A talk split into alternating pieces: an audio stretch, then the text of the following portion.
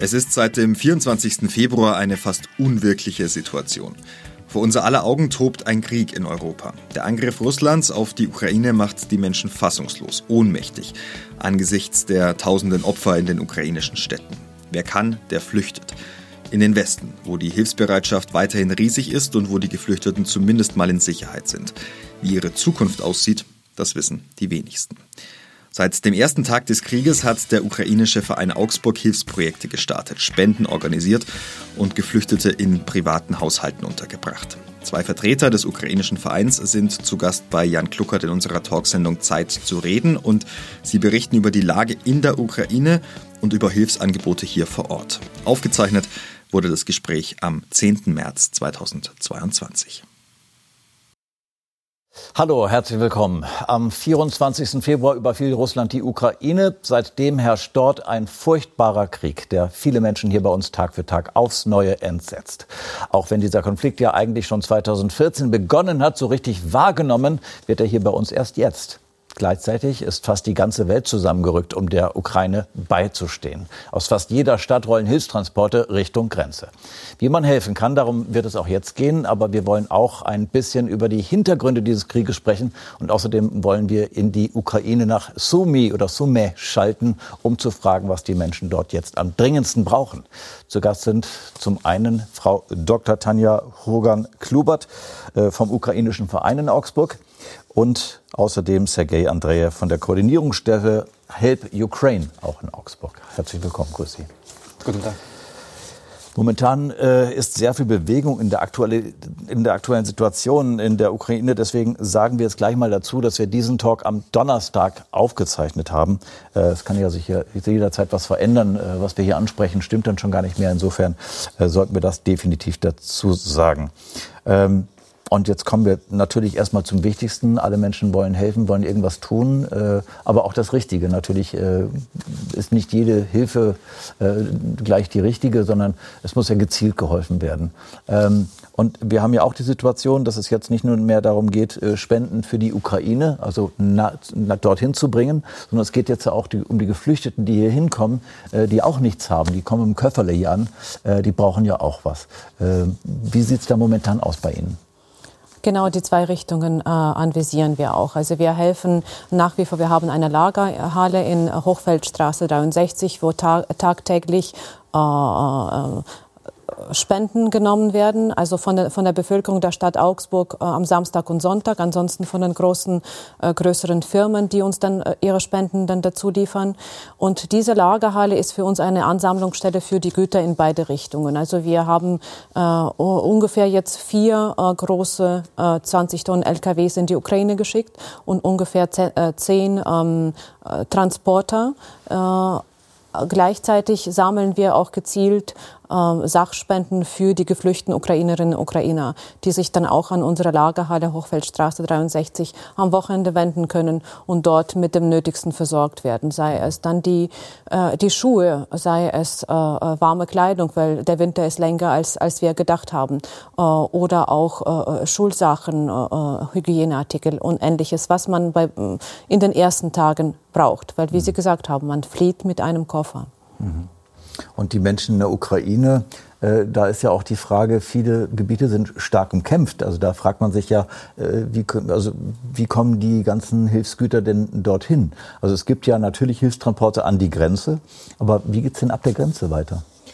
Es gibt ähm, viele Volontäre, Freiwillige, die sich organisiert haben und äh, an der Grenze zu Polen, Slowakei, Ungarn gibt es jetzt große Hubs, wo ähm, alle Hilfsmittel landen und von diesen äh, Freiwilligen werden die dann nach, Lembe, äh, nach Lviv, nach Kiew und äh, wenn möglich auch nach Kharkiv gebracht. Überall wird es verteilt. Hm.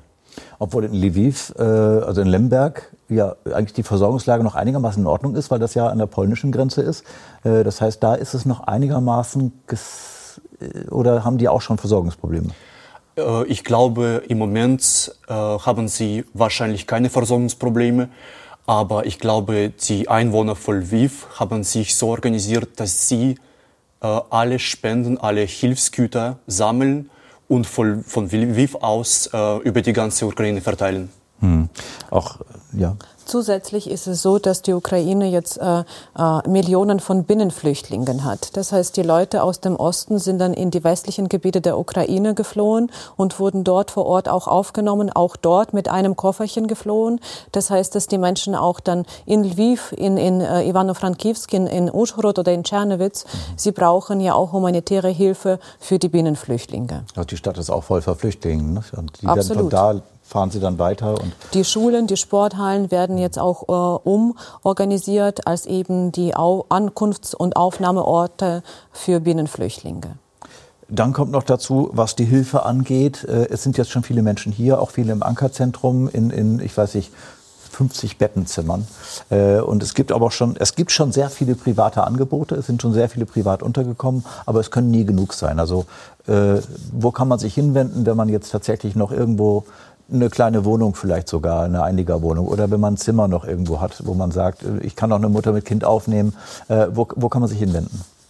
Also wir haben vom ersten Tag des Krieges gesagt, es werden Geflüchtete kommen, deswegen wollten wir uns vorbereiten. Wir haben erstmal als Verein eine Aktion gestartet, dass die Menschen bei uns äh, im Verein melden konnten, wenn die Wohnung zur Verfügung stünde für die geflüchteten Menschen. Mittlerweile hat aber die Stadt Augsburg auch so eine Hotline organisiert und wir haben alle unsere Kontakte der Stadt Augsburg übergeben, sodass die Stadt Augsburg dann die Verteilung vornimmt. Es ist nach wie vor so, dass wir äh, trotzdem noch äh, ein paar Leute privat kennen und dann die Härtefälle äh, einfach aus rein menschlicher Perspektive betrachten. Wenn eine Mutter mit einem viertägigen Baby zu uns kommt, dann schicken wir die Mutter mit dem viertägigen Baby nicht zum Ankerzentrum, sondern rufen dann unsere Kontakte an und fragen, können Sie bitte die Mutter einfach abholen und bei sich äh, ähm, beherbergen. Also Sie können nach wie vor an diese Kontaktstelle der Stadt Augsburg bei augsburg.de finden Sie die Informationen sich wenden oder direkt an die E-Mail-Adresse unseres Vereins. Ja, und jetzt äh, schalten wir mal nach Summe oder Summe, wie es richtig heißt, äh, wie angekündigt, zu Professor Juri Petroschenko. Äh, er lehrt dort an der Universität und ist uns jetzt zugeschaltet. Und äh, Sie übersetzen vielleicht. Die erste Frage wäre zunächst einmal, hallo, herzlich willkommen natürlich, aber dann die, gleich die Frage, wie ist aktuell die Lage? Юрій, добрий день. Ласкаво просимо до нас сюди. Дякуємо, що ти мав можливість підключитися. Перше питання: яка ситуація зараз актуальна у місті Суми? Доброго дня, дякую. Я хотів би трошки розповісти, що місто Суми на кордоні з Росією 250 тисяч жителів. І це не військове місто. Тобто у нас не було жодної військової частини. Проте місто під атаками росіян, воно оточене, оточене, а відбувається воно власними силами, силами територіальної оборони. На сьогодні воно українське. Тобто е, при спробі війти в Суми було підбито близько десь 30-40 російської техніки, різної танки, БТРи. Ось і на сьогодні місто українське, і воно його бомблять просто. Äh, die Stadt Sume ist eine Stadt äh, äh, mehr oder weniger direkt an der russischen Grenze. Das sind 37 Kilometer zu der russischen Grenze. Es ist eine Stadt von ungefähr 250.000 Einwohnern. Zurzeit ist die Lage so, dass die Stadt in ukrainischen Händen ist. Die Stadt wurde seit dem ersten Tag des Krieges, heute haben wir den 15., seit dem ersten Tag des Krieges bombardiert, ungeachtet der Tatsache, dass Summe kein militärischer Punkt ist. Das heißt, die Bombardierung der Stadt hatte keine militärisch-strategische Zwecke außer der Einschüchterung. Und die äh, Stadt wird verteidigt mit den Kräften der Bürgerinnen und Bürger, die sich eingeschrieben haben äh, in die sogenannte Territorialverteidigungseinheiten.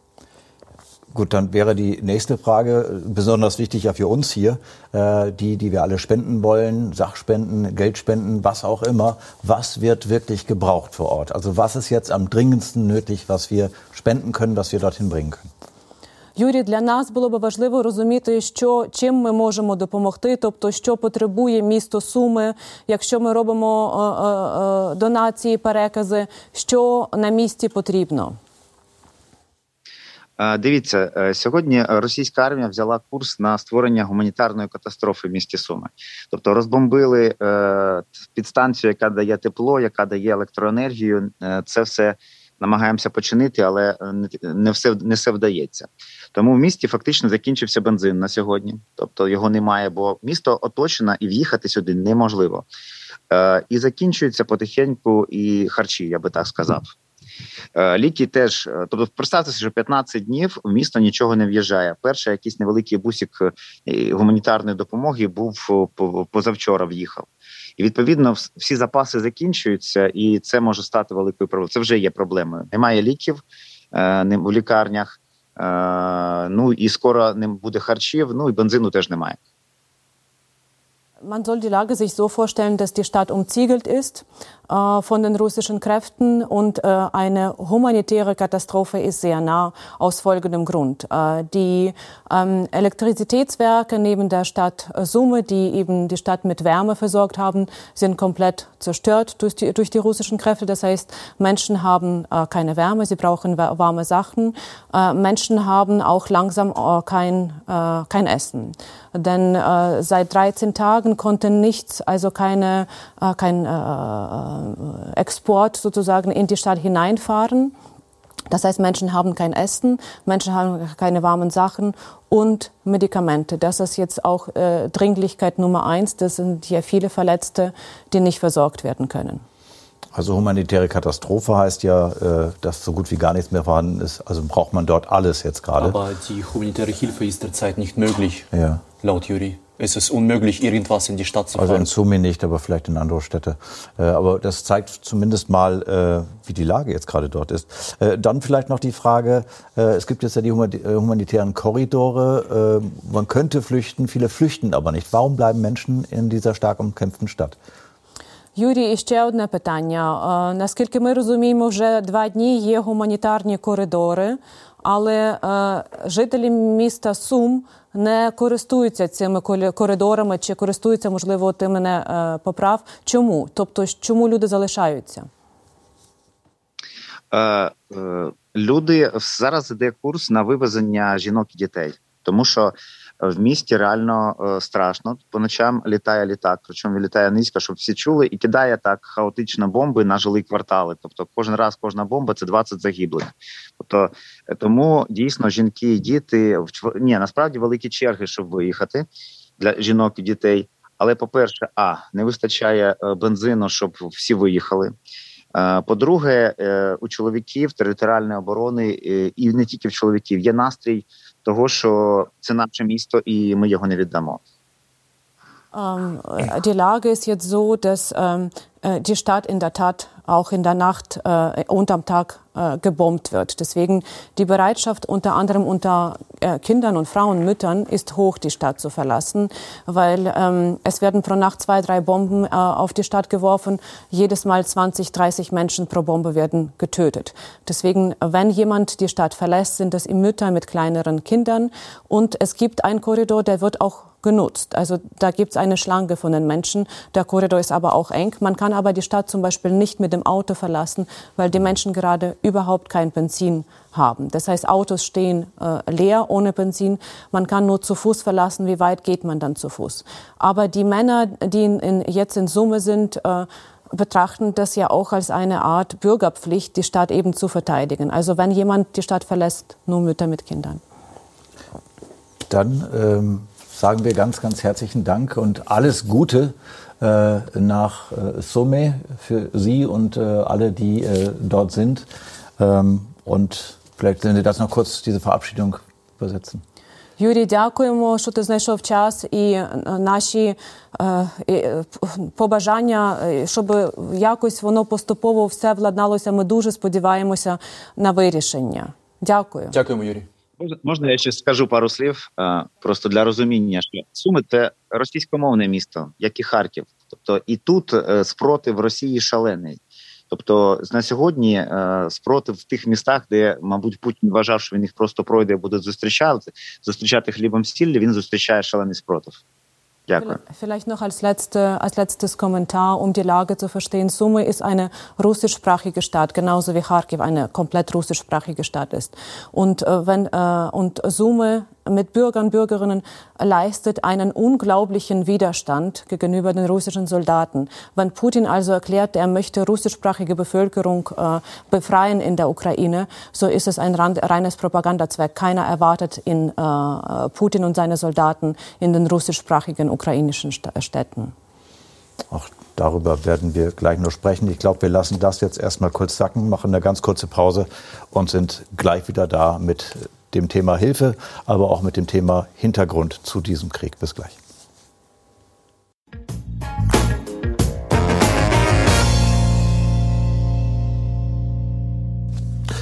Willkommen zurück äh, bei Zeit zu reden. Wir sprechen über die Ukraine, haben vorhin ja schon gezeigt, wie man helfen kann, haben auch in die Ukraine geschaltet und wir wollen jetzt mal über die Hintergründe dieses Krieges sprechen, wo ja auch viel informiert wird, äh, aber man kriegt so nichts so richtig mit und aus erster Hand. Zum einen habe ich immer wieder gehört, es sei ein Bruderkrieg, also dass die Ukrainer und die Russen ja eigentlich die besten Freunde wären und äh, man sich da angreift, das könnte man nicht verstehen. Auf der anderen Seite höre ich aber auch, das stimmt gar nicht, also wir Ukrainer mögen die Russen nicht. Gibt es da zwei Lager? Ist das ist, ist die Ukraine da so ein bisschen gespalten, was ja auch viele russischsprachige und ukrainischsprachige gibt?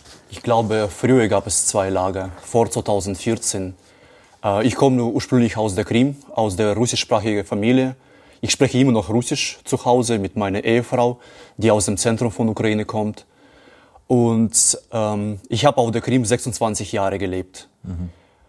Und es war immer so in meiner Familie, dass wir äh, Russland als so ein Partnerstaat betrachtet haben, als, als Brudervolk. Und meine Eltern haben fast immer russisches TV angeschaut, russische Nachrichten. Mhm. Und ich habe mich als Ukrainer betrachtet, aber wir waren immer so sehr, sehr, sehr freundlich zu Russland. Ich, meine Oma lebt in Russland noch.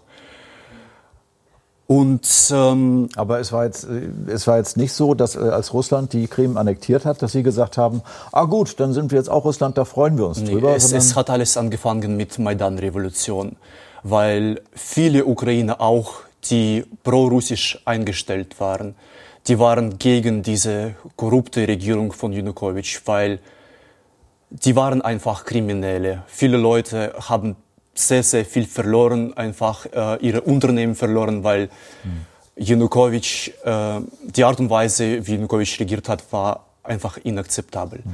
Und dann gab es Maidan-Revolution und es hat, wir, russischsprachige, haben diese Propaganda, russische Propaganda, hautnah erlebt.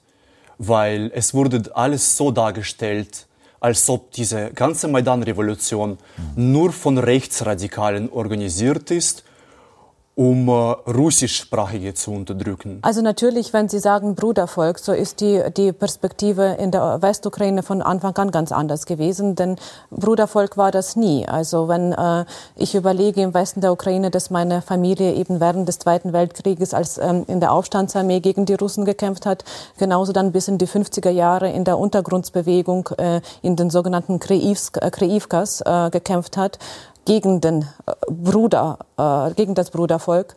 Äh, genauso, wenn mein Onkel ähm, eine Helsinki-Gruppe in der Ukraine organisiert hat nach der Helsinki-Erklärung und dafür dann äh, nach Sibirien geschickt wurde mhm. zu dem Brudervolk, so ist dieser Narrativ mir fremd. Und mhm. ich glaube, dass nach 2014 dieser Narrativ allen Ukrainern fremd ist. Und äh, es gibt ja so ein schönes deutsches Sprichwort, äh, wenn du nicht mein Bruder sein äh, willst, dann schlage ich dir den Schädel ein. Und das ist, glaube ich, der Narrativ, der von Russland gegenüber Ukraine jetzt gebraucht wird.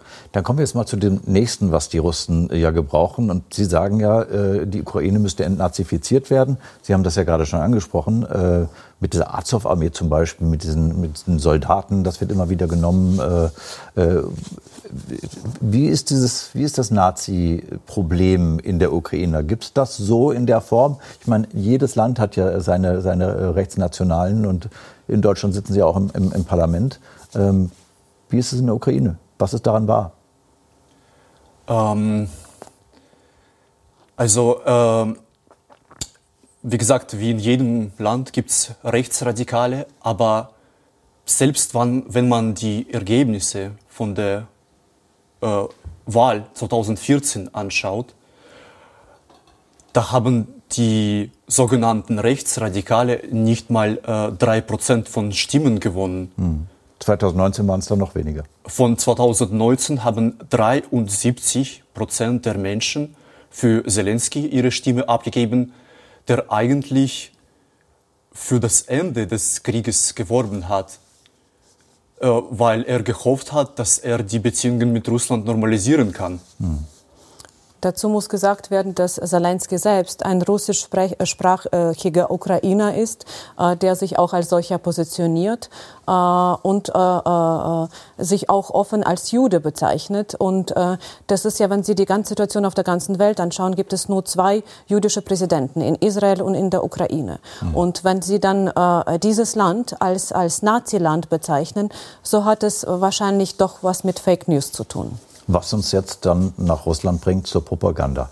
Äh, ein, ein, ein, Riesenphänomen, dass da niemand mitkriegt, äh, was tatsächlich passiert und alle glauben, das sei noch eine Sonderoperation, äh, wo die Ukraine von Nazis befreit wird und die sei ja eine Bedrohung für, für die russische Föderation, die Ukraine. Ähm, warum ist das so? Also sind die, sind die so dumm, die Menschen in, in Russland? Oder ist die Propaganda dermaßen perfide und gut, dass, äh, oder wollen sie es einfach nicht hören und verdrängen das? Woran liegt das? Was glauben Sie? Also Sie kennen den, den Spruch von Goebbels. Es ist ja, äh, man muss ja die, die falsche Information nur oft genug sagen, dann werden wir schon dran glauben. Und ich glaube, dieser Grundsatz von Goebbels wird auch seit 20 Jahren in Russland praktiziert, wobei natürlich auch die Gleichschaltung von den Medien und, und Abschaltung von den kritischsprachigen Medien dazu beigetragen hat. Auch alle Organisationen, die sich dann kritisch geäußert haben, sei es eben äh, äh, Memorial äh, als letztes äh, Beispiel, ähm, die wurden einfach geschlossen. Also die Gegenöffentlichkeit ist nicht vorhanden, die kritischen Medien sind nicht vorhanden. Und es wird tagtäglich eigentlich äh, durch mediale Kanäle ein Narrativ äh, hervorgebracht. Und es, äh, alle Narrative, die, die jetzt mit der Gegenwart haben, haben natürlich historische Wurzeln. Und wenn eben dann äh, der große Vaterländische Krieg als der Gründungsmythos und der Mythos überhaupt äh, gefeiert wird, dann heißt das, wir müssen unser Land verteidigen. Äh, Stalin war ein guter Manager. Wir äh, werden natürlich Kollateralschaden in in Kauf nehmen müssen, aber wir haben eine große Mission der Befreiung. Und das, das geht ja von dem großen Vaterländischen Krieg bis heute und dieser Narrativ wird ge gebraucht. Und dann die, die drei äh, Mythen gegenüber Ukraine, das äh, auch nicht nur in Russland, sondern auch nach äh, Westeuropa erfolgreich transportiert wurden. Also äh, Ukraine als, äh, als Nazistaat, das habe ich auch von meinen Freunden hier in, in Deutschland gehört, wo ich gesagt habe, wie viel Prozent äh, hat AfD im deutschen Parlament und wie viel Prozent haben dann die also ukrainischen. Auch die Russen hier in, in Augsburg, also hier in unserer auch, Region, auch, glauben auch die diese Propaganda und sehen die teilweise, keine, teilweise. Einige schon. Äh, ich habe ein Beispiel, ein äh, äh, Ukraine-Deutsche, hm. der vor 20 Jahren nach Deutschland gekommen ist, der spricht eigentlich Ukrainisch. Der hat äh, äh mir vor kurzem gesagt, äh, ich habe ihm Bescheid gegeben, dass wir äh, auf die Demo gehen, um gegen des Krieges zu protestieren. Der hat mir gesagt, ihr, äh, ihr sollt äh, froh sein, weil ihr von den Nazis befreit werdet. Mhm.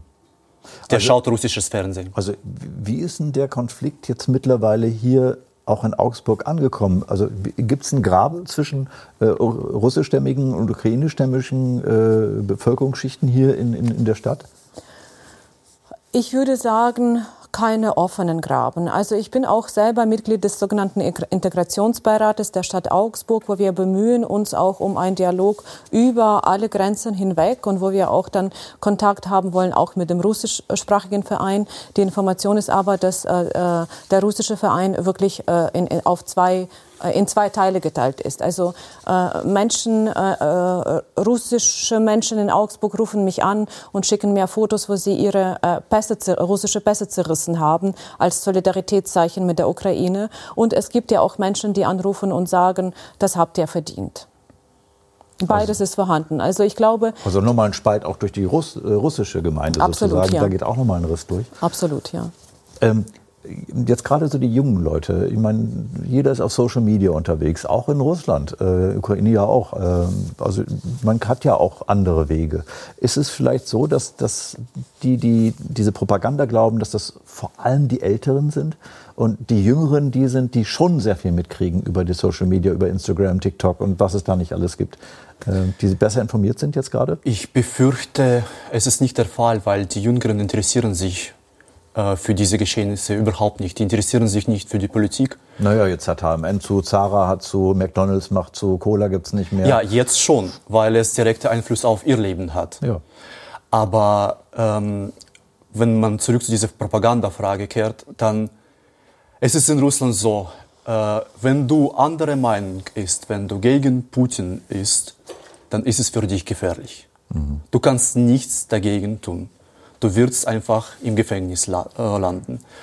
Ich glaube, für die Mehrheit ist es einfach egal. Sie versuchen zu überleben. Aber es gibt auch einen Großteil der Bevölkerung in Russland, die in Kleinstädten leben mit ganz, ganz schlechten Bedingungen, mit äh, niedrigen Löhnen. Und du hast entweder die Wahl zu sagen, okay, irgendwas stimmt mit unserem Land nicht, dann bist du frustriert, weil du nichts ändern kannst. Mhm. Überhaupt nichts. Und es ist gefährlich für dich. Du, es kann für dich alles gleichgültig sein oder du kannst das alles unterstützen und freuen sich über alle diesen Kriegen und dass du praktisch zu diesem großen Imperium gehörst, wovor alle Angst haben. Und leider haben viele Menschen diesen Weg gewählt.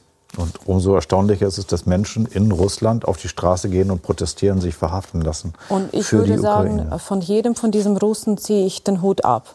Gleichzeitig sehen wir auch die äh, äh, äh, Umfragewerte, die sagen, dass äh, Putins Unterstützung über 60 Prozent ist und die ist sogar gestiegen nach dem Angriff in die Ukraine. Äh, und äh, meine Frage oder meine, meine Stellungnahme dazu ist, ähm, vor 70 Jahren konnte man sagen, wir haben es doch nicht gewusst. Mhm. Und vielleicht vor 70 Jahren hätte man geglaubt, dass die Menschen es nicht gewusst haben. Jetzt, wenn jemand sagt, wir haben es nicht gewusst, dann finde ich es keine Indulgenz. Es ist ja keine Befreiung äh, für das eigene Gewissen und äh, auch kein Freischein, einfach gleichgültig gegenüber zu sein. Denn wenn wir äh, äh gestern in Mariupol, in der Stadt in, in Süd, äh, im Süden der Ukraine, wurde äh, die Geburtsklinik beschossen. Äh, zivile Menschen, Kinder, schwangere Frauen wurden verletzt, manche auch gestorben. Mhm. Und man sieht die heutige äh, Reaktion in Russland, äh, die besagt, das haben die Ukrainer selbst gemacht. Nee, die sagen, dass die Azov-Armee da drin gesessen hätte und hätte, hätten die Frauen und Kinder als, als Schutzschild genommen und so weiter. Also, also im Krieg, das Erste, was stirbt, ist ja die Wahrheit. Also auch, man muss auch sehr aufpassen bei den Bildern, die man sieht, was stimmt und was stimmt nicht. Im Internet sind ganz viele Bilder zum Beispiel aus anderen Kriegen zu sehen. Da hat man nachträglich auf Panzer so ein Z montiert. Äh, das hat man schon festgestellt. Also da ist sehr viel Fake News unterwegs gerade. Da muss man schon sehr aufpassen. Aber, Aber diese, diese Bombe in Mariupol ist absolut real. Ja. Das ist kein Fake News wir haben ja auch gerade live äh, ja. Äh, gesehen, was Und wir was haben in Deutschland auch Aber wir haben nur noch 40 mhm. Sekunden, deswegen möchte ich noch eine Frage zum Schluss stellen, äh, weil Sie vielleicht den besseren Blick haben, auch äh, nach Russland rüber. Wie gefährlich ist die Situation und müssen wir Angst vor einem dritten Weltkrieg haben? Also Sie wollen uns äh, eine Einschätzung abgeben zu der Lage in Russland. Wie also, verrückt ist Putin? Äh, äh, ich kenne ihn nicht persönlich, aber der Mensch, der sozusagen äh, in ein anderes Land einmarschiert, dem ist nicht mehr heilig. Also das ist hier ein Mensch ohne moralische Prinzipien. Man kann auch nicht an seine moralischen Prinzipien appellieren. Die Frage Vielleicht ist die ja, Hoffnung, Ukraine das überhaupt Vielleicht ist die Hoffnung da, dass seine nächste äh, Umgebung rebelliert. Darauf mhm. hoffe ich persönlich. Und dass die Russen vielleicht aufstehen. Aber Und dass sehen. die Russen aufstehen. Ja, dann herzlichen Dank, äh, dass Sie äh, bei uns waren. Hoffentlich ist dieser furchtbare Krieg bald zu Ende. Das hoffen wir alle. Ihnen vielen Dank fürs Zusehen und bis zum nächsten Mal und spenden Sie.